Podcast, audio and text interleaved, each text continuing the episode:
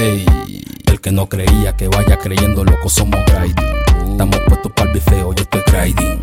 John García en los controles dice grinding. Como es grinding? Estás escuchando grinding. Como es, como es, esto es grinding. ¿Qué dice John? Muy buenas, soy John García de Grinding Radio, eh, último programa del año y gracias a Dios porque yo ya no, no, creo que no voy a llegar al final. Estoy aquí con un especial con Julia Álvarez. ¿Qué tal estás, Julia? Muy buenas, John. Pues estupendamente. Aquí acompañarte en este especial que ahora nos contarás eh, de qué quieres que hablemos, que son muchas, muchas cosas. Ya lo anticipamos. Sí. He traído aquí a Julia porque, como hice el año pasado, quiero hacer como un análisis no de lo mejor de 2021, sino más bien de lo que más nos ha gustado. Así que va un poco en relación, entiendo, porque de mí no, pero de Julia, pues espero un criterio que sé que tiene. Entonces, sé que vamos a hablar un poquito eso de qué ha sido lo mejor de 2021, qué es lo que más nos ha gustado. Hemos juntado discos, singles, artistas a tener en cuenta. Eh, empezamos por el principio ya directamente. Eh, discos. ¿Qué cinco discos han sido los que más te han gustado a ti de 2021? Bueno, lo primero de todo, porque has dicho tú lo del criterio, y es verdad que esto de, de final de año, los rankings y todo esto, yo al final siempre digo que, que son como un invento del demonio, ¿no? Y que al final todo es subjetivo. Es decir, Exacto. yo voy a hablar y no voy a hablar desde lo que yo creo que ha sido eh, lo mejor técnicamente o, o- o algo similar, ¿no? Sino lo que a mí más me ha llegado y más me ha gustado este año. Exacto. ¿Vale? Para que nadie luego se eche la mano. No, es que era mejor esto, no, Eso, es que. eso. No, no, no. Eso es, posiblemente pueda ser lo mejor para ti durante este año, pero a lo mejor para John es otra cosa y para mí otra muy diferente. Entonces, Sí, para que la gente se ponga en situación, yo directamente lo que he hecho es ver incluso un poco para ser también fiel conmigo mismo de qué es lo que más he estado escuchando rollo estadísticamente en Spotify. O sea, ha habido discos que me han parecido buenísimos, pero quizás a mí o no me han transmitido tanto o, o no los he quemado lo suficiente y seguramente sean mucho mejor, están mejor producidos, todo increíble. Pero, joder, yo he encontrado otras cosas que he escuchado más sinceramente y por ahí van a ir mis tiros, o sea, cero preocupación, vaya. No, yo tampoco, cero preocupaciones por este tema, así que si quieres vamos con ello ya. Eh, yo, el disco que más he escuchado y evidentemente va a estar en esta lista por motivos obvios es eh, el de Pepe y Vicio. Buenos y prósperos días. Es posiblemente, Por vamos, supuesto. posiblemente no. Para mí es el disco que más he escuchado este año porque eh, me ha parecido, aparte de un muy buen disco y un disco que creo que necesitábamos en España, ¿no? Porque, porque no vemos tantos discos de este, de este tipo. Un disco que no se le ha dado el valor que se merece. O sea, ha pasado un poco como sin pena Para ni nada. gloria en muchos aspectos y, y no estamos valorando la calidad que tienen estos dos, que muchos de los sencillos que hay dentro de ese trabajo podrían estar ahora mismo sonando como están sonando temas que nos llegan de Puerto Rico, temas que nos llegan de Argentina. O sea, yo los veo, los veo a ese nivel y me da mucha pena que no se esté valorando todo lo que están haciendo Pepe y Vicio. Yo he de decir, porque ya voy a comentar, eh, más que nada para no hacer esto hiper largo, está en mi lista, por supuesto, eh, es que cuando lo metí, lo pensé decir, Pepe y Vicio son realmente eh, artistas multidisciplinares y, y gente que sabe hacer otros ritmos, otras cosas. La gente suele decir, no, soy súper variado, soy súper no sé qué. Y es como, no, tío, tú coges un ritmo de reggaetón y rapeas encima, tú coges un ritmo de trap y rapeas encima, tú coges un ritmo de rap clásico y rapeas encima. Eso no quiere decir que seas como súper diverso, en plan, no, no, o sea, te estás engañando a ti, pero Pepe y Vicio realmente sí que son eso. O sea, porque Pepe y Vicio en ese mismo disco tienen reggaetón, pero reggaetón bien hecho, tienen rap, tienen sonido súper salsa, tienen de todo. Y además, si te das cuenta, hagan lo que hagan, porque no tiene nada que ver este disco con, eh, con Jean-Michel, ¿no? Que es el, el anterior Para disco nada. de Pepe. Vicio. Y era un perfecto disco de trap, Jean-Michel, y ahora han hecho un perfecto disco de reggaetón. O sea, eh, no sé qué más podemos pedir a estos dos para empezar a valorarlos. Entonces, aquí me apuesta por ellos y por favor, la gente que valore, que valore la música de los artistas, que los necesitamos Por para seguir nutriéndonos. Y seguimos, Sigue, seguimos con más discos. Dale. Venga, eh, me voy, me voy a la avenida Rafael Ibarra con Il Pequeño y Ergo Pro, que es también uno de los trabajazos que se han sacado este año. Eh, son dos tíos Por que supuesto. funcionan muy bien juntos, lo hacen también muy bien por separado, pero funcionan muy, muy bien juntos. Y creo que ha tenido un muy buen año, ya se lo anticipaban el año pasado, ¿no? Que este 2021 iba a tener su nombre. Y lo tiene, para mí tiene el nombre también de, de Il Pequeño y de Ergo Pro, al igual que también este 2021 ha sido el año de Socket High Tyson y trozos de Group, que yo creo que la sencillez que Por tiene esta gente, que van a lo suyo, pero luego son un completo ejemplo de cómo hacer música bien. Escuchaba una vez en una entrevista a High Tyson decir, a mí lo que me gusta es la música, no el circo. Esa es la definición para esta gente. Les Claro. gusta la música, apuestan por la música eh, y aquí, como dicen ellos, se sangra con mucho talento y nos encanta que sea así. A mí por lo menos, no sé a ti. Sí, sí, no, por supuesto. O sea, eh, de hecho, eh, Avenida Rafaela Ibarra, eh, otro de mi top 5 que he metido, porque lo he escuchado muchísimo, es lo que tú dices, son una dupla increíble. Yo para definirlo, ciertamente, en una entrevista con que hice con Ilpe, que el- la última, le dije, joder, ¿por qué crees que hay tanta gente, vieja escuela, nueva escuela, apoyándote? Ya no solo apoyándote, porque eso es normal, sino haciéndolo de forma pública, con los años que venimos del ego del rapero, de puro beef, sorprende. Y me dijo, mira, yo sinceramente creo que han visto en mí la normalidad, lo simple que soy, y han dicho, este chaval es un tío normal, un tío normal que rapea muy bien, y ya está, y no pasa nada por decirlo. Y es como, es literalmente eso, o sea, rapeas muy bien, punto, es así. Y, y lo he dicho, y con Ergo, que Ergo es que es otra mala bestia, es increíble. Juntos es, es una delicia, porque es como Avenida Rafael Ibarra podría haber sido un disco salido en los 90 en cuanto a sonido de sigue siendo rap crudo. Ahora la gente dice, no, ahora la gente se está metiendo al rap porque es mucho más musical, mucho más bailable. Ese disco no es musical ni bailable, pero es rap crudo, rap de los 90, pero hecho ahora, y hecho fresco y hecho bien.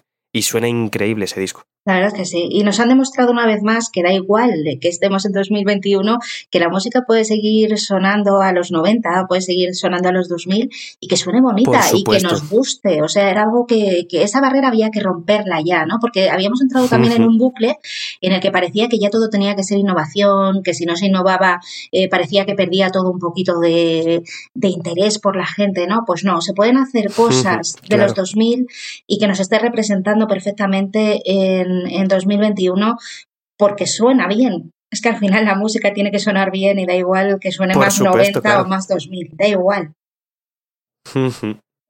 Y bueno, tenemos cuatro. A ver, aquí, aquí yo no sé ya, porque es verdad que ha habido muchísimos discos eh, que han sido reseñables. Es que ha sacado disco Helio, eh, Los Sierra Morenos, H. Roto, ha sacado eh, las dicho lo niñas, mismo que yo. las niñas, rajado, eh. las niñas del corro también ha sacado un disco hace poquito y también un disco a tener en cuenta. Los Tónico Miseria, Soto, o sea, es que hay tantísimos artistas. Me voy a quedar con. Claro. ¿Puedo hacer eh, un dos por uno? Haz, que traigo, haz la mira, trampa te voy a hacer la trampa porque yo he son hecho una más grave. son dos EPs, entonces te voy a hacer la trampa, ¿vale? Te voy a hacer la trampa de Me meter vale. a Israel B con Islas, porque a mí me parece muy, Hostia, muy, vale. muy bueno Israel B rapeando. Yo creo que, no sé, es que me llega. La capacidad que tiene de llegar a, la gente de, de Claro. Israel B, para mí es eh, muy, muy reseñable. Y después a. Vir con Lazos y Nudos, que me ha parecido también un disco muy bonito. Nos estamos olvidando mucho de, del. R&B. Hay mucha gente en España que está comenzando a hacer muy buen R&B, que ha hecho a lo largo de, de estos tiempos muy bueno. Pero es que ahora parece que se está reactivando todo un poquito y yo quiero poner en valor el R&B y por eso quiero meter también a Avir, que ha sacado un discazo, Lazos y Nudos. Perfecto. Sí que quiero destacar eso también. Habrá gente tirándose de los pelos diciendo, pero ¿cómo no has metido el EP de no sé qué? Insisto, esto es un top 5 de discos. Yo por mi parte sí que he intentado compensar un poco de, por ejemplo, mucha gente estará pensando en el EP de Cruz Cafuné. Yo no hubiese metido esa referencia aquí, aunque la he escuchado muchísimo, porque siguen siendo tres temas. Quiero decir, hacer tres temas lógicamente no conlleva el mismo trabajo ni tiempo que hacer un disco de 18 canciones. Y voy a... no voy a desvelar nada, pero bueno, yo lo he compensado más adelante. Por cierto, yo creo que te he dicho, este te he dicho, lo voy a dividir en dos porque se me ha quedado uno por el camino, Tote King con The King Tape, que la he metido. Claro. Le he vale, metido, es que también digo. Claro, se me ha saltado por ahí, que lo estoy viendo ahora, digo, mm, me he dejado por ahí uno. Tote King y The King Tape, quiero que esté. Quiero que esté ahí por muchas razones, porque creo que se lo merece por el talentazo que tiene, evidentemente, y porque lejos de que sea un disco pues como el que nos tiene habituados a hacer Tote, porque sigue un poquito esa línea, es que Totekin es Totekin y lo ha vuelto a demostrar otra vez en 2021. Yo una vez más, eso, antes de empezar con mi lista, lo mismo, ya me quito la y porque también la tengo en mi lista. Eh, es Totekin, o sea, yo siempre voy a barrer para casa, así que voy a ser poco imparcial porque ha sido el ídolo de mi infancia, ha sido el artista junto a Elfomega, yo creo que el único que he escuchado desde los 6 años hasta ahora que tengo 26. Y mm, yo también lo he introducido por muchos motivos. El primero es lo mismo. Admiro mucho a Totekin por, me parece el mejor en España rapeando. Me parece muy valioso lo que hace de irte a la puta resistencia sin ninguna necesidad y empezar a mencionar a gente como el GoPro, como el pequeño, de los pocos que está tendiendo lazos con las nuevas sangres, igual que el Fomega, insisto, que me parecen los dos pocos que hacen eso. Y también porque yo tenía una cuenta súper pendiente con Totekin y era como. Y se lo llegué a decir. Es como. Por. Me da pena, pero en todos los discos acabo quitando muchas canciones.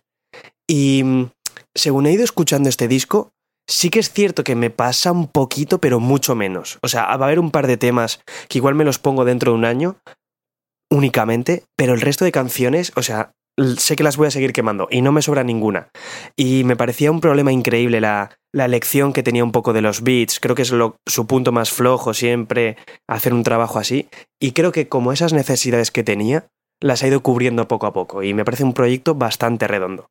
Y muy, muy, muy bien madurado. Mira que me da mucho asco decirlo de su proyecto más maduro hasta la fecha, pero sí que es cierto que es como el más cuidado para mí. Sí, yo creo que sigue un poco la estela, como te decía, del de, resto de trabajos ¿no? que nos ha dado Totequín. Es verdad que quizá mm, pues es un disco eh, que es muy como de, sencillos, ¿no? de singles, porque es verdad que a lo mejor en cierto momento dices, bueno, le falta eh, esa coherencia ¿no? que, se le da a los trabajos cuando intentas que sea un proyecto eh, sólido en el sentido de que tenga un concepto detrás, pero es que es algo que, que yo creo que le ha pasado habitualmente a, Tote, ¿no? Que ha jugado pues a, diversificar mucho todos los temas y, ha ocurrido también en The King Tape.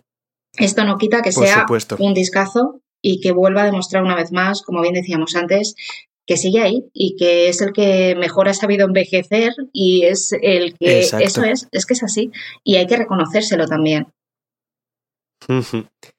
Yo con mi top 5 efectivamente ya he metido Avenida Rafaela Ibarra porque es que lo he quemado, he metido la quinta y porque creo que lo merece, he metido Buenos y Prósperos Días porque es que ha sido la banda sonora de mi verano, lo he dicho, es, es realmente artistas que, que saben hacer mucho sonido, saben hacerlo muy bien.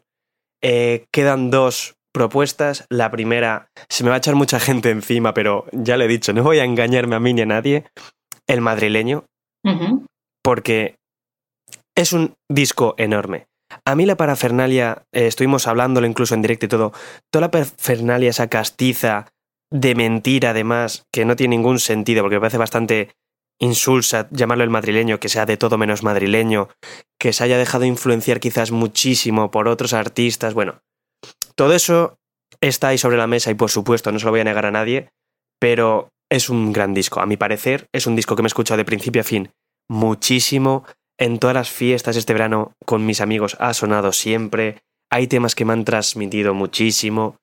Me ha gustado mucho. Es un disco que he escuchado mucho. A día de hoy lo tengo bastante abandonado, sí que es cierto, o sea, no, no me pongo a escucharlo ahora, pero a mí me pareció un disco inmenso. Y, y siendo muy sinceros, yo conocí a Crema con 2006.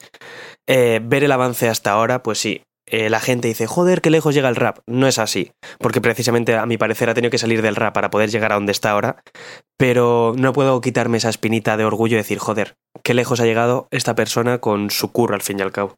Y además hay que agradecerle mucho, yo creo. Hay que agradecerle y hay que reconocérselo, que en España tenemos esa maldita costumbre de cuando llega un artista y triunfa, y lo hemos visto en muchísimas ocasiones. Siempre lo hemos visto. Lo hemos visto con Rosalía. Es algo que pienso mucho. Lo hemos visto con Zetangana. lo hemos visto también con con Nati, Peluso. O sea, lo, lo, estamos viendo con todos los artistas que triunfan y que consiguen salir de esta zona de confort que tenemos aquí creada en España. Todos los artistas que triunfan parece que hay que, no sé, que crucificarlos directamente según, según les llega el éxito.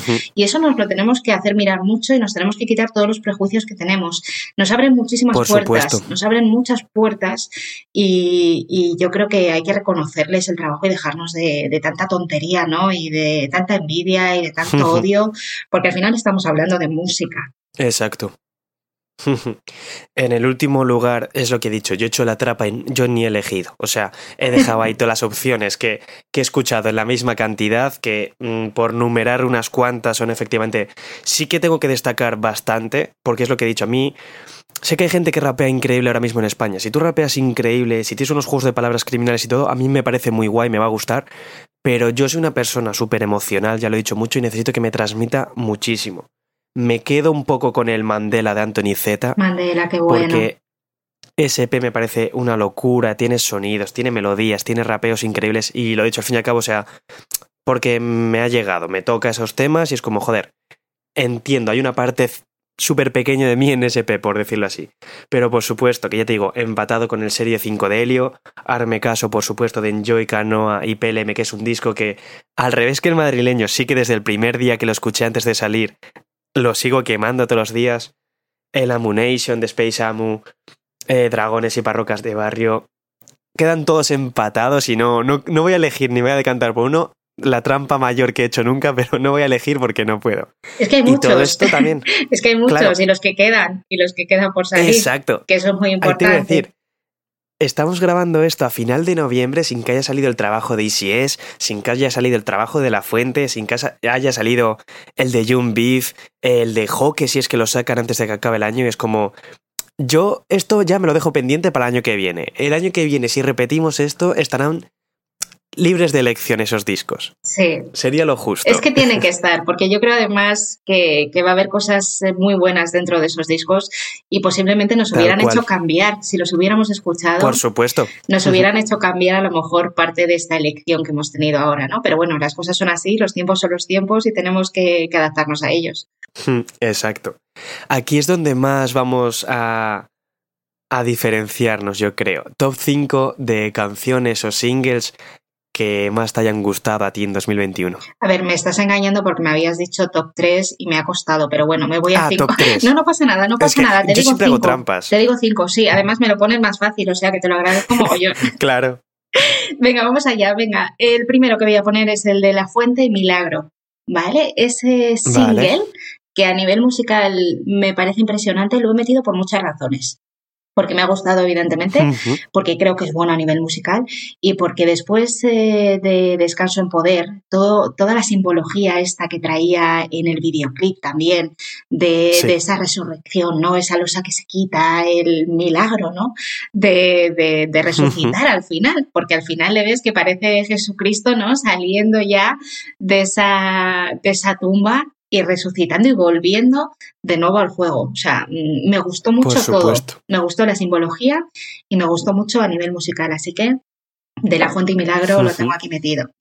Eh, había metido también dentro de los tres singles eh, Cuando me duermo, de Anthony Eh, he tenido dudas de cuál meter. Sabía que Anthony Z tenía que estar aquí porque es que los singles de este chico me han acompañado a lo largo de, este año muchísimo. Y tiene muchos temas muy buenos. Eh, por la arena también lo tenía ahí diciendo cuál de los dos.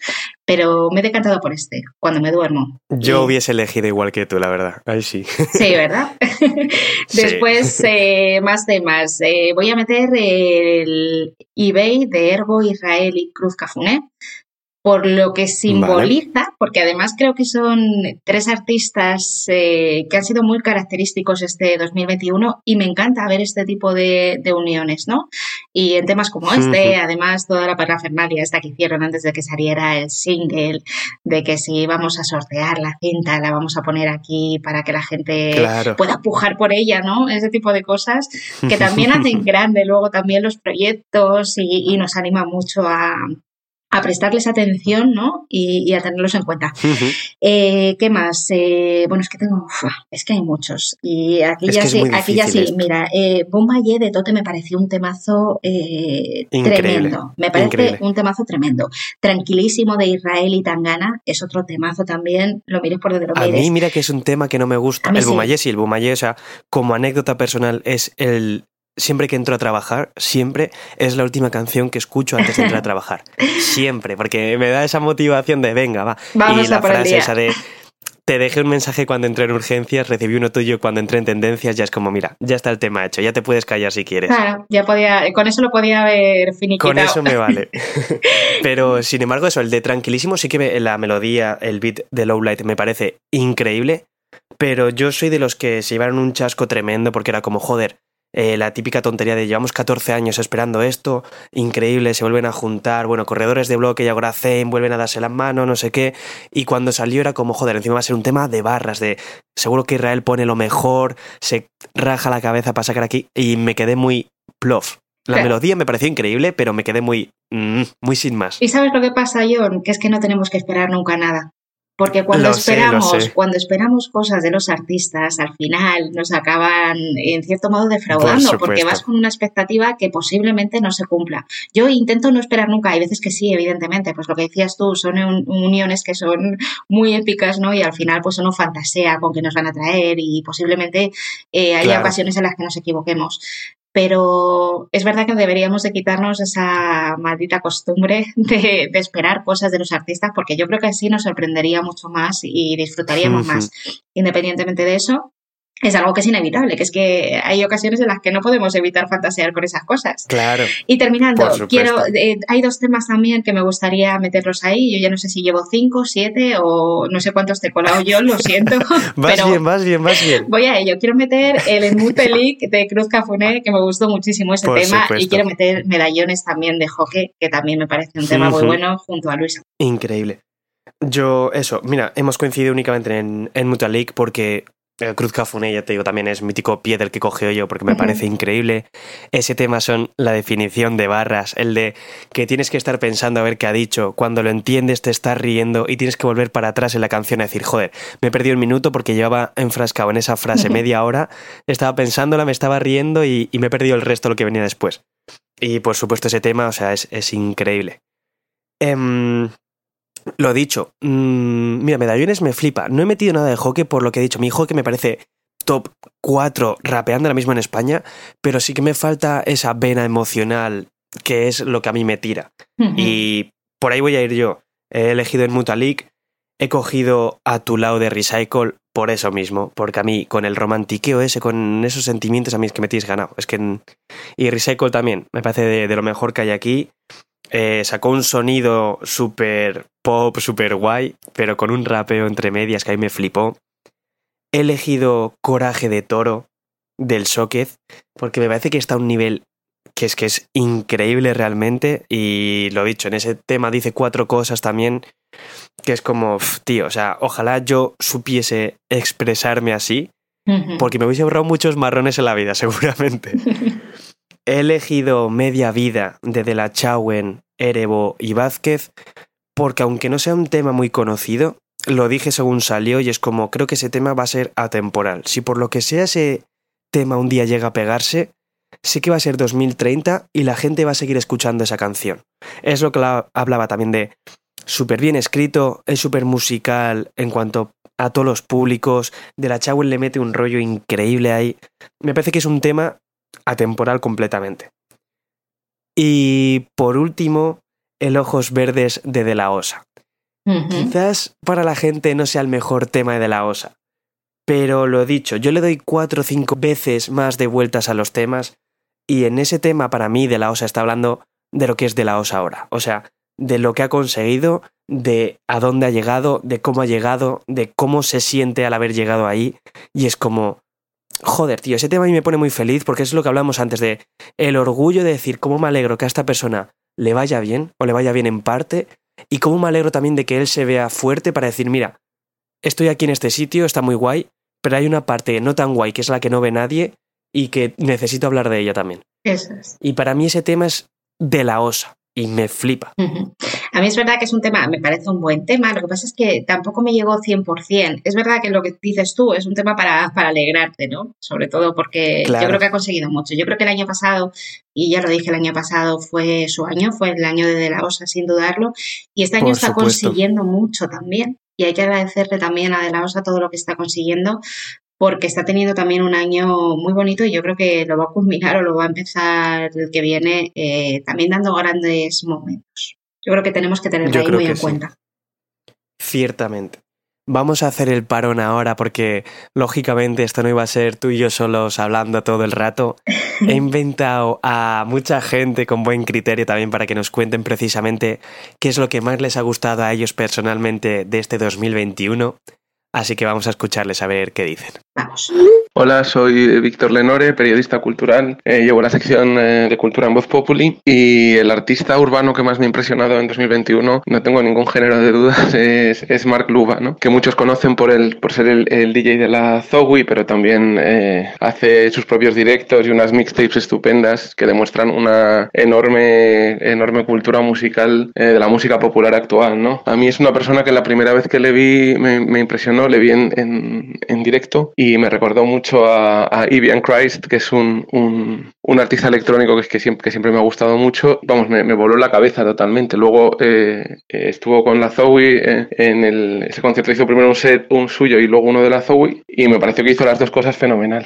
Me parece que es una persona que, que, mezcla pues la música de polígono, el tecno de polígono, con el mejor hip hop, que, con, con recursos que van desde J. Dilla a, yo que sé, a un Rick Ross, y que es alguien a quien hay que seguir su carrera muy de cerca porque nos va a dar muchas alegrías y tengo muchas ganas de verlo en directo. Eh, no me parece solo interesante como músico, sino también como, como entrevistado, que es una cosa que suele pasar muy poco con los, con los, con los artistas de música urbana. Por ejemplo, le hice una entrevista para Voz Populi y me, enteré de, muchas cosas, eh, desde cómo fue su evolución musical hasta yo pensaba, por ejemplo, que, la, que, la, que todo el discurso este de eh, camellos en el, en el trap español era postureo, pero por lo visto sí que hay una conexión entre, entre las, una conexión real entre la escena trap y el, tráfico eh, de drogas y muchas letras están inspiradas en cosas reales. Entonces, no sé, me parece una persona muy buena artista y muy auténtico y que curiosa no le conoce tanta gente como debería, en mi opinión.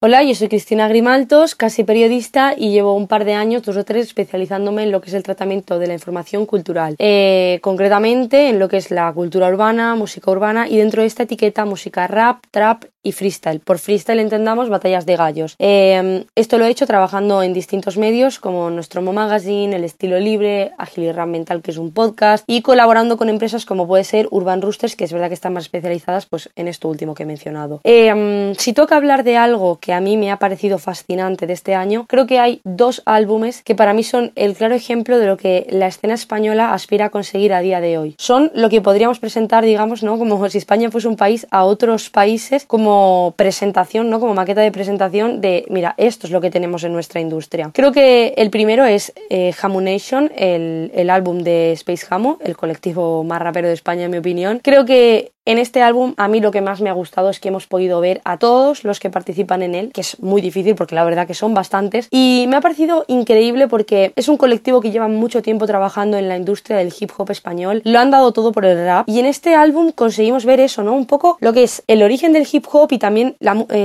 situación del hip hop actual. Creo que sí tengo que destacar dos temas que a mí me han encantado, es el homónimo del álbum, ¿no? Nation y Big Dreams de Ragio y Sasuke. Eh, este último porque es un tema que creo que es con el que se puede identificar. Si no lo habéis escuchado, que creo que debéis escucharlo, porque es increíble, o sea, me parece plasma a la perfección lo que muchos artistas deben estar sintiendo y sobre todo artistas novatos deben sentir cada vez que se meten en un estudio o cada vez que intentan hacer algo en lo que es la industria musical. Y otro álbum que a mí me parece fascinante es el madrileño de Zetangana. Yo siempre he sido muy fan de Zetangana porque tiene una forma ¿no? de desafiar a la industria, desafiar a, la música en sí, desafiarse a sí mismos, a los personajes que va creando cada año, consigue desmontarlos y sacar algo nuevo. Pero que con el madrileño he visto que ha acabado con todo. O sea, es un trabajo musicalmente espectacular y también estéticamente espectacular. Musicalmente porque creo que es un trabajo que, bueno, tanto musicalmente como estéticamente, qué cojones, ejemplifica a la perfección lo que es el folclore español. O sea, lo ha captado, lo ha explicado y es magnífico. Y creo que es un álbum para todos los públicos, ¿no? Creo que es un álbum que podemos eh, escuchar cualquiera. Yo, por ejemplo, lo he escuchado con mis padres y creo que el día de mañana lo voy a poder escuchar con mis hijos. Creo que es atemporal y una obra maestra de lo que para mí es un genio de la música en España, que es, pues, Zetangana. Eh, me parece fascinante porque ha conseguido desbancar a todos los Zetangana previo, como hablábamos, y creo que, que en cuanto a ritmos es lo más enriquecedor que tiene la música urbana a día de hoy. Así que si tengo que hablar de dos, creo que, como he dicho, estos dos ejemplificarían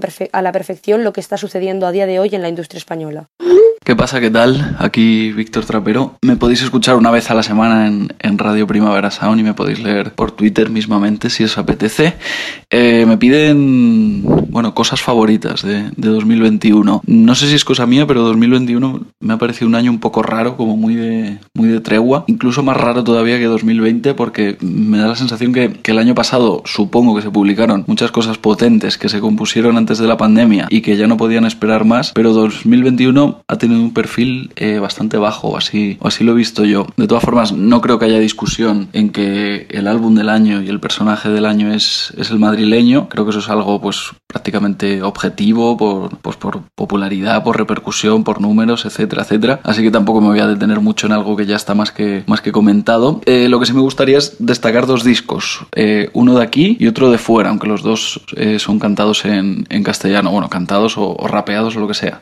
uno es Roku Roku de, de Roju, que lo publicó muy a principios del año. Eh, Roju creo que ha aprovechado muy bien el, el, año para pasar de nivel y que en 2022 y en lo que venga eh, le vamos a ver por muchos lados porque ha dado como claramente un, un, salto. Y el otro disco es Felicilandia de Álvaro Díaz, que siempre me ha parecido como un, un outsider muy interesante dentro de la escena puertorriqueña y ha hecho un álbum en el que prueba con, con un montón de cosas y, y, casi todas le salen bien. Es muy, muy, muy entretenido. Por lo demás, así ya más en general, creo que es justo destacar eh, de este año la unión de Soto Asa y Chico Blanco, que tarde o temprano tenía que pasar y a mí al menos no me ha decepcionado. También me ha gustado mucho la aparición de Tokisha para que el dembow eh, desplace al reggaetón, que yo creo que ya estaba dando síntomas de agotamiento después de muchos años de, sobreexplotación, y las ganas que siempre tiene la Zoe de investigar, de avanzarse a todo el mundo y de hacer cosas arriesgadas. Ese sería un poco así rápidamente eh, las primeras cosas que me vienen a la cabeza si pienso en 2021. Así que nada, un abrazo,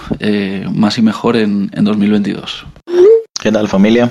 Aquí Dani Rodríguez de la Hip Hop Life. Y nada, voy a intentar hablar un poquito de todo lo que se me planteó en cuanto a estañito a nivel nacional. Voy a empezar hablando de los discos que más he quemado en este 2021, empezando con Tramontana, de Sasuke y Carruls, que le veo un trabajo bastante pulido, con un mensaje claro y unas instrumentales brutales. Tanto Sasuke como Carrul hacen imperar a la isla de Menorca en todos los sentidos, tanto las colaboraciones que presenta este disco con artistas de diferentes colectivos menorquines, y en cuanto al apartado visual, donde se escenifica esta obra en distintas zonas de la isla de Menorca. Por otro lado, Serie 5, de Elio Tofana, no podía faltar. Aquí nos encontramos un, un, álbum muy personal, lleno de referencias características del artista, con colaboraciones en gran parte con artistas del sur de Madrid, y en donde podemos volver a apreciar el impecable trabajo que hace Dano a la hora de crear un disco. Otra de las cosas que me flipan de este trabajo es la portada en la que aparece un tanque de guerra aplastando la parte delantera de un Serie 5, siendo así una metáfora de la sociedad actual, dicho por el propio artista. Por último, quiero destacar el gran trabajo de Il Pequeño junto con Erco Pro en Avenida Rafael Ibarra, en el que para mí personalmente los madrileños presentaron uno de los trabajos más serios de este año, contando con seis cortes llenos de códigos y barras, y a su vez juntando artistas del calibre de Israel B y Hockey. Ahora sí, antes de irme, quiero dejar unos nombres en la mesa que creo que en menos y nada los veremos rompiendo la barrera de la escena. Y aquí es cierto que voy a barrer un poquito para casa, pero les invito a que busquen sobre la música de Quevedo, de Giuseppe, La Pantera y el resto de su séquito de los presos, que son unos pibitos aquí de la isla que están haciendo un trabajo espectacular. Hace poco ya disfrutaron de sus primeros conciertos haciendo un doble solado en la capital de la isla y que tienen una comunión entre todos los pibes que es digna de admirar. Y por otro lado, ya así para terminar, también les recomiendo que chequen a Daniela Garzal, que quizás ahí así la pueden tener más fichada, ya que tiene temas como Juancho Márquez o Soda Monca, pero su voz es un deleite para nuestros oídos. Yo creo que con esto estaría prácticamente todo. Les mando un amor muy grande, familia. Perfecto. Ya de vuelta. Eh, nos quedan vídeos, nos quedan momentos y una sorpresa final. Vamos con los vídeos. Empieza tú. ¿Qué top de vídeos has elegido? Venga, vamos allá. Pues vamos, el primero te voy a decir el de Cace, La Frente del Diablo. A mí es un artista que no me llega, no me llega mucho, no, no pongo en cuestión si es bueno o malo, o sea, no lo pongo en cuestión, no creo que sea malo. De hecho, este tema además me parece muy bueno, pero no sé por qué motivo nunca me ha llegado, pero tengo que reconocer que este, este videoclip sí que lo vi y sí que me llamó la atención. Así que lo meto aquí, lo meto en vídeos. Después, Cruz Cafune y Dano, dos segundos, de Scientific, el vídeo. totalmente. También me pareció que a nivel visual, a nivel de imagen, eh, eh, estaba interesante. Y si tuviera que meter otro más, se metería quizá eh, Tranquilísimo de Tangana y de Israel Creo que metería ese. Es verdad que han salido otros videoclips, como por ejemplo el de Rodeos de Avir, que me parece muy elegante ese vídeo. Eh, ha salido también el de Israel y Ergo, el de Creo que no. Sabes que la edición de ese vídeo también es muy buena. Eh, Natos igual con Recycle, no se me olvida también que sacaron el de Alcohol, eh, cuando Hijos de la Ruina 3 con, con Resines, con el León, salía creo también Jaime Lorente. O sea, ha habido muchísimos vídeos, pero si tuviera que quedarme, Creo que me quedaría con esos tres. Y voy a decir también que este año a nivel visual creo que ha estado más flojito que años anteriores. no, sé si, no sé si te ha parecido a ti también, pero es verdad que el año pasado a nivel visual hubo, hubo vídeos muy buenos. Eh, estuvieron los vídeos de Ébano y, de Luisa Moeva que, que, eran prácticamente películas. Eh, hubo también vídeos muy importantes. Eh, Cruz Cafune sacó uno también que era, que era muy impactante. Israel B, que acostumbra a sacar muy buenos vídeos, también sacó mejores vídeos que este año. Yo creo que el año pasado a ese nivel fue mucho más potente que este, que a mí es verdad que me ha costado ahí rascar un poquito, porque luego es verdad que yo no me lo voy apuntando todo. Yo ahora mismo es lo que recuerdo, que seguramente se me haya olvidado por ahí alguno, se me haya pasado, ¿no? Pero el año pasado como que sí tenía más claro que a nivel visual había habido un poquito más de, calidad. Yo sí que eso, yo voy con mis trampas por, por variar un poquito. Es que me engañas, me engañas, yo, ¿no? Yo te engaño mucho, pero porque no, es que no soy capaz. Soy que soy malísimo. Yo propongo estos juegos sabiendo que soy malo y que sufro. Es que soy gilipollas, en verdad. Em, he elegido en primer lugar Mañaneo de Ben Yard. Y aquí la trampa, porque la gente va a ver el vídeo y va a decir, pero si es una mierda de vídeo, o sea, con respeto a quien lo haya hecho, por supuesto, que eh, quiero decir, es un buen vídeo, pero no es un vídeo con un caché de un millón de dólares grabado con en un sitio increíble así, o sea, es un vídeo que es a lo que es. Pero precisamente, Ben Yard ha irrumpido la escena como diciendo, joder, quién es este genio loco, mm, qué es lo que hace, mm, por qué me flipa, no lo entiendo, no me gusta, ahora sí me gusta.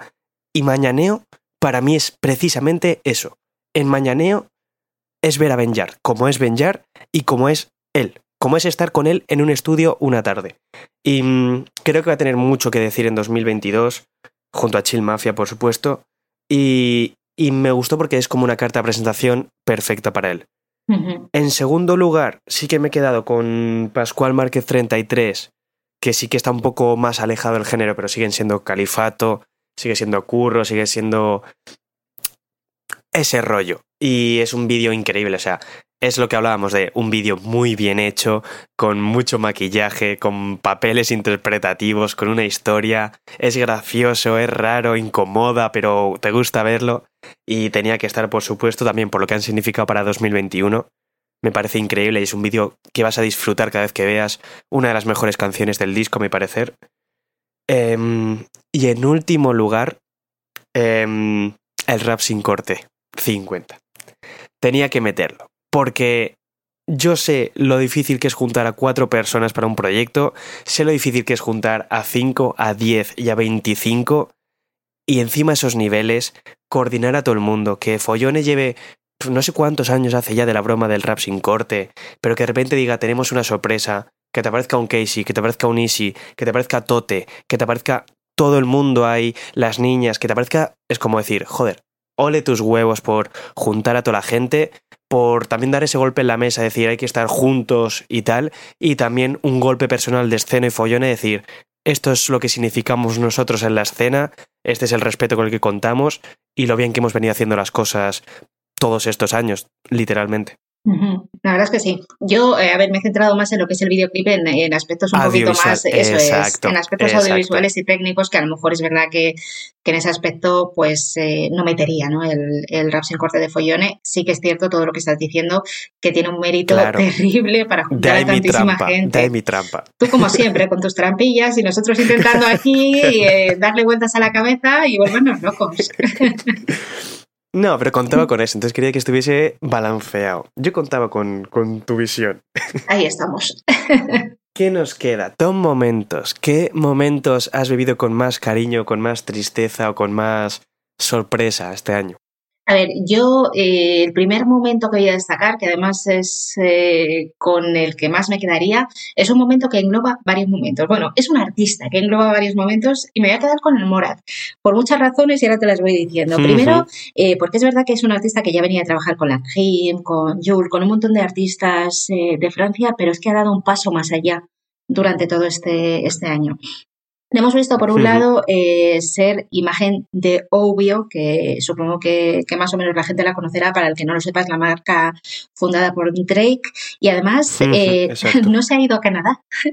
Canadá, Drake ha venido aquí a España, se ha ido a su barrio, a la Florida, y, con su gente, rodeado de su gente, han hecho ese spot y esa imagen ¿no? de, de la colección de Obvio a mí me ha parecido impresionante. O sea, eh, ¿puede haber mayor triunfo que eso para un artista? Yo me lo, me lo preguntaba muchísimo cuando vi la noticia y más después de ver todo ese teaser, pues eso, en su barrio, con su gente, que es además lo que siempre nos ha, lo que siempre nos ha transmitido Morad, ¿no? O sea, no ha dejado de ser el Morad para irse con Drake, ¿no? Sigue siendo él, sigue estando en su sitio y sigue estando con su gente. Y a mí eso eh, me parece un triunfo. Además, hemos visto también, eh, hablando también de, de Morad, que, ha estado en la banda sonora del FIFA 22. Había 122 temas y el único tema en español era el suyo. Y creo que también es eh, reseñable y, importante.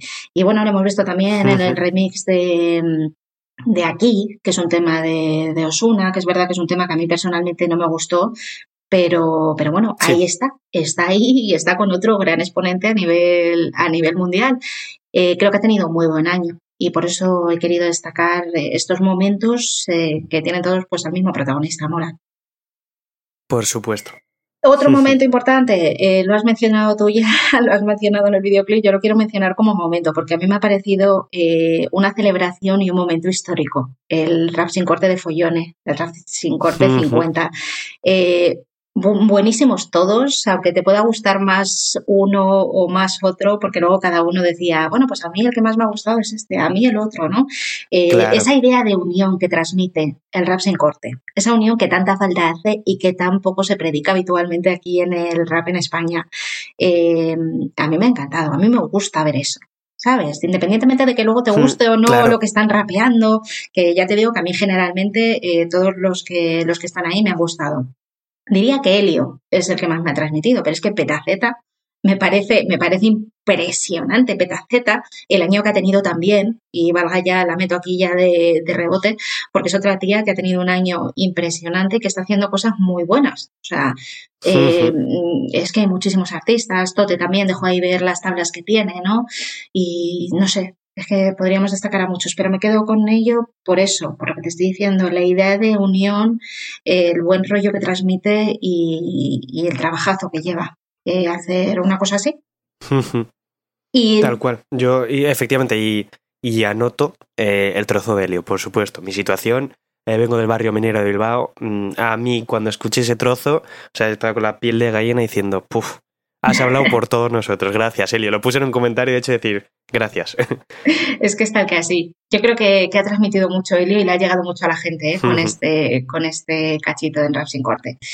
Y el tercer momento, que no sabía tampoco muy bien qué poner, porque es que también hay más cositas. Es que hemos visto muchas cosas este año, ¿sabes? Eh, ha sido un año un poco surrealista para muchas cosas. Hemos visto una retirada de Cese y su vuelta. Hemos visto la vuelta de Sicario, la vuelta de, La Fuente. Hemos visto la que ha liado, la que ha liado eh, Tangana y Nati Peluso, que ha tenido que dimitir un deán de, de la Catedral de Toledo por un videoclip que se ha convertido en noticia en medio mundo. O sea, hemos visto muchísimos momentos muy raros, ¿no? pero me quedaría con, el Tiny Desk de Tangana, porque yo creo que guste o no Tangana, que es verdad que hay mucho hate contra él últimamente, eh, este, este Tiny Desk de Tangana no ha dejado a nadie indiferente. Yo he visto a muchos haters suyos decir, madre mía, la que ha montado ahí, qué guapo está esto, ¿sabes? Y eso tiene un mérito terrible. Y, muchos países que han puesto la mirada en una celebración que era, eh, o sea, era muy barroca, porque es muy barroco lo que presentaba ahí Zetangana, pero, pero yo creo que visualmente y a nivel también, a nivel también musical ha sido impresionante. Y me quedo también con ese momento, con el Tiny Desk, la, puerta, la puesta en escena, eh, el sonido que nos transmitió ahí. Me quedo con eso. Y lo hizo suyo, porque hemos visto a muchos artistas, sí que es cierto, la versión esta home de Tiny Desk, que sí, efectivamente lo han hecho desde su casa, gente desde su habitación y estarían todos pensando, ¡buah! Lo voy a hacer desde mi habitación, va a ser algo súper personal, súper... Sí, pero claro, es lo mismo efectivamente que han pensado todos. Nadie había pensado en hacerlo de una forma tan diferente al mismo tiempo y personal. Está muy bien que nos metas en tu habitación como, joder, qué locura y qué, qué personal, ciertamente, pero me da igual, no es diferente, no es tan, tan llevado a lo tuyo como eso. Eso es. Sí que es cierto que fue... Yo mis momentos, por quedarme con tres y por hacerlos un poco también variado a lo que ha sido diciendo, primero me quedo con la vuelta a los conciertos. Eh, y no por ya de forma general, sino me quedo mucho con el concierto de Can en Madrid, me quedo mucho con el concierto de Juancho también, porque es como, joder, aparte de haber sido llenazos, eh, juntar a 30 artistas allí, 30 artistas a interpretarlo, porque el público igualmente eran artistas, eran medios, era Twitter en ese momento y, y fue algo súper guay, en verdad. Eh, lo de Juancho también, que sí que todo el mundo teníamos ganas de conciertos, todo el mundo teníamos ganas de, de volver a la, a la normalidad. Pero, joder, en vez de quedarnos con todo el mundo tenía ganas, yo me quedo con has conseguido juntar a tanta gente, realmente es por algo. Y qué increíble. Raiden también ha tenido uno de esos llenazos muy a tener en cuenta, yo creo. Increíble. La verdad es que sí, hay que dar gracias por el tema de, de poder disfrutar de nuevo de, de, la música en directo y que nos dure, por Dios, que nos dure. Por supuesto. Um, me iba a quedar con la vuelta del sicario, porque es que a mí es que, claro, es que es lo mismo, es de repente decir, joder, pero lo voy a unar un poco ya solo a la vuelta del sicario e incluso lo empaco con, a mi parecer, el resurgir de Andalucía. Y uh -huh. sí que es cierto que todos estos años Andalucía está muy fuerte y tú vas a Andalucía y te dicen, no, no, es que aquí hemos seguido haciendo cosas. Sí, me parece muy bien y vosotros lo habéis visto y nosotros también lo hemos visto. Pero ahora todo el mundo literalmente está viendo el nivel que hay.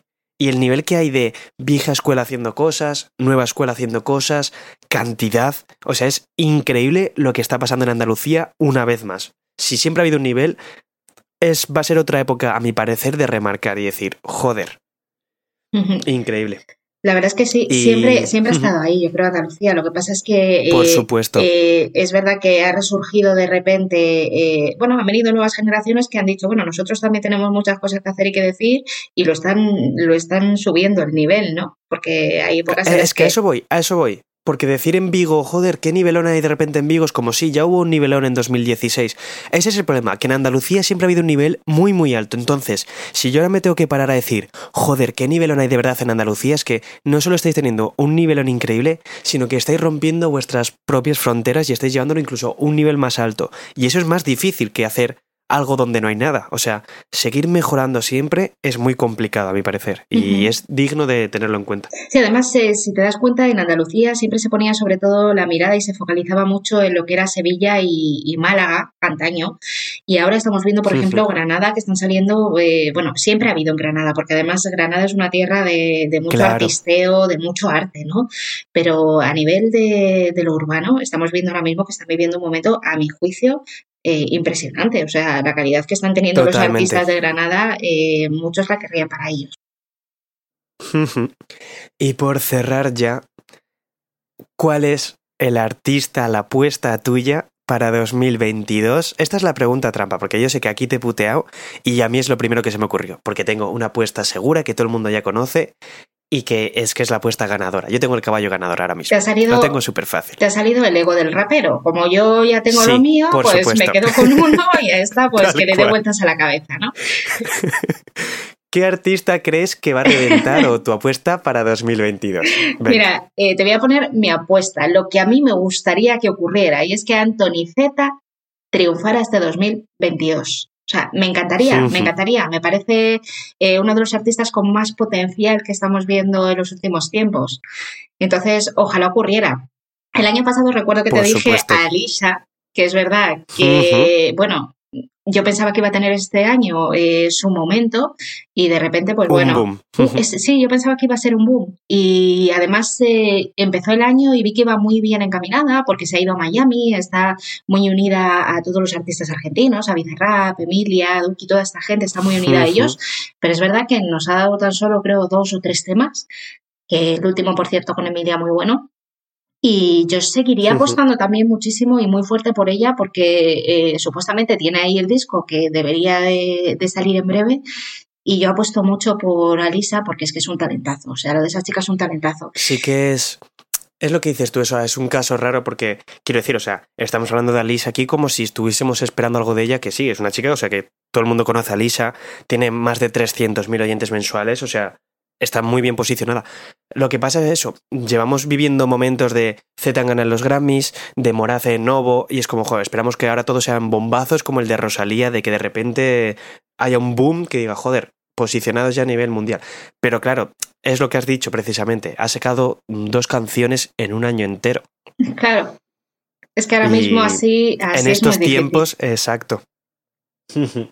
y escucha, eh, déjame decir dos nombres, por favor. Dale. Te lo pido por favor, ya que me has hecho la trampa, te voy a hacer yo ahora. te la devuelvo Perfecto, yo. Te lo compro. Mira, yo quiero eh, destacar también a Smart K de Blue Invaders, que va a sacar eh, un disco el- en breve, en unos meses saca disco.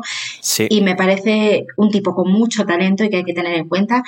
Y de ahí los Minguillón, que eh, Canarias está muy arriba también últimamente y va a traer eh, eh, a lo largo de los próximos meses, creo que hasta el mes de marzo, cosas así, un montón de singles de R&B, que quiero apostar una vez más por el R&B, y con sonidos de los 90, sonidos de los 2000, pero también sonidos muy actuales, y me parece un tipo también con una sensibilidad tremenda y con mucho, mucho talento, así que apuesto por ellos también.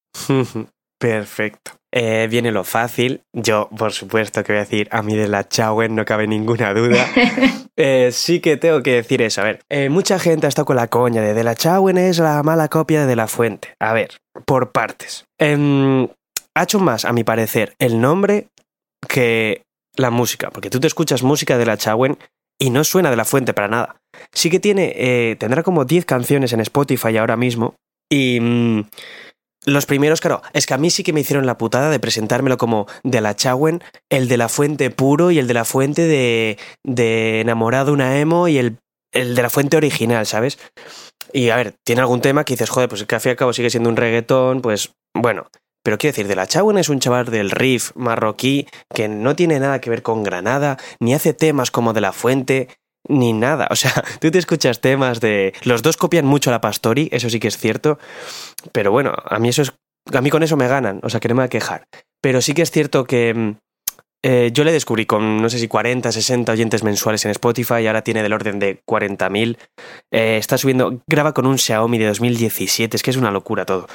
Y mm, me suena increíble. Eh, lo dicho, también me, me meto mucho en que a mí es el artista que más me ha llegado a transmitir en muchos años que yo recuerde y es mi apuesta segura. O sea, es que no tengo no tengo duda. Me alegraría si todos triunfasen, pero yo sé que el primero va a ser aquí mi coleguita del riff.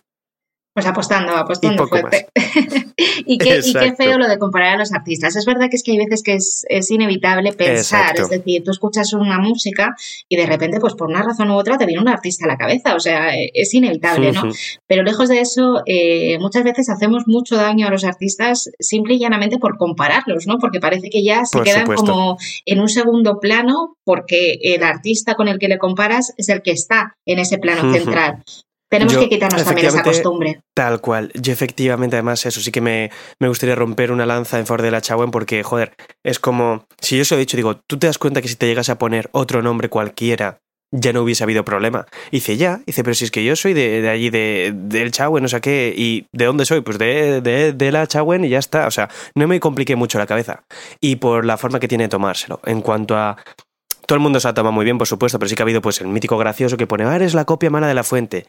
Y él se ha llevado al campo suyo de tomárselo a risa como el que más y de subir stories diciendo, pero ¿quién es el de la fuente? Este que me ha copiado el nombre, ¿quién es el de la fuente? Este que me está copiando y, y es de aplaudir también, de decir, es que es lo que tienes que hacer, ya está, estás haciendo tu movida muy bien, no te centres en otra movida para nada. Pues la verdad es que sí. Hay que apostar cada uno por lo suyo. Y si lo que cree él es que tiene que hacer eso y es lo que le nace, ¿quiénes somos nosotros para decirles que haga otra cosa? Es que es así de simple. Exacto. Y nada, por despedir ya, eh, nada, muchas gracias. Que espero que tengas un 2022 mucho mejor incluso que el 2021, la verdad. Ojalá que lo tengamos todos, todos, todos, todos. Exacto. Y nada, muchas gracias como siempre por sentarte a charlar este ratillo. Gracias a ti, John. Un placer siempre. Nos vemos muy pronto. Esto es todo por mi parte también. Os dejo en estreno la última exclusividad del año ya. aunque no pararán, en 2022 habrá muchas más. Así que nada, esto es todo por mi parte en 2021. Yo soy John García y esto es Grinding Radio. Música, estilo, rompe, grind. ¿Qué dice John? Hola, soy José Cádiz de Córdoba y el single que estreno en Grinding se titula Por los míos. El día 19 tenéis el videoclip en YouTube, en el canal del Califato y también en el resto de plataformas digitales. Muchas gracias y espero que os guste. Ahora cumplir años me hace daño la ilusión, aunque el niño ya ha crecido aún sigue sin ser mayor. Está escribiendo a oscuras para curar las heridas, en medicina entre letras sin receta del doctor. Por favor. Mátame o dime que no, que el futuro le dio un techo a quien me ha hecho ser mejor. Canto y me duele el pecho, lo he dicho en otra ocasión. Por eso esto va derecho para quien lucha ante el dolor. Vivimos un nuevo año donde las bocas no brillan, porque cada sonrisa la tapa una mascarilla. Nuevas etapas que me dieron el aliento desde el día en el que mi cuerpo puso los pies por Sevilla, eh. Llegué perdido, solo y desmotivado y me he vuelto con un curro, experiencia y hasta hermanos que estuvieron conmigo, me acogieron y trataron como si me conociesen desde hace 20 veranos sin pavos. Pues lo poco que ganamos es lo poco que tenemos para gastarlo en un fin de Haciendo temas de penas que ni te nombro Porque vivir entre escombros me obliga a reconstruirme. Living mi paradise, pintáis Nuevas ideas bajo un freestyle. Amor para los que estáis, goodbye Nueva spray con Valentine Vino malo con Bombay. Mala racha, buenos cachos que muchos no valoráis. Más esa tapa dura de querer pagar facturas Haciendo temas que emulan a tu libro de autoayuda. Ahora doy rap en ayunas como cura y sufrimiento Sabiendo que lo que cuento hay cientos que se la suda. Perdona a mi familia por no decirle te quiero. Yo no soy de decir pero saben que los quiero. El amor que propago es el más sano y verdadero, pues no sale de mi boca, pero brota entre mis dedos. Mamá, papá, las hermanas y el abuelo, hermanos de otra madre que ni a su madre tuvieron. Amor para vosotros, fuerza a los que se fueron, por ellos en cada canto levanto manos al cielo, eh. Te vas y me olvidáis, say goodbye. Like Genaro Gatuso, sus piernas me hacían falta. Ahora busco a otra para que me den abrigo, haciéndome ser testigo de que ni las mías me aguantan, me faltan los huevos para decirlo. Me acostumbré a la música y vivir para llorarlo. Tuve que hacer un tema tan solo para agradeceros aquello que he pensando estos 24 años, eh. A los míos sigo fiel. Y si no pido perdón. Porque saben que les debo el doble de lo que tengo y por ello dejo la voz. A los míos sigo fiel. Y me mata la obsesión saber que no me fallan hasta el día en que me vaya hacia otro lugar mejor.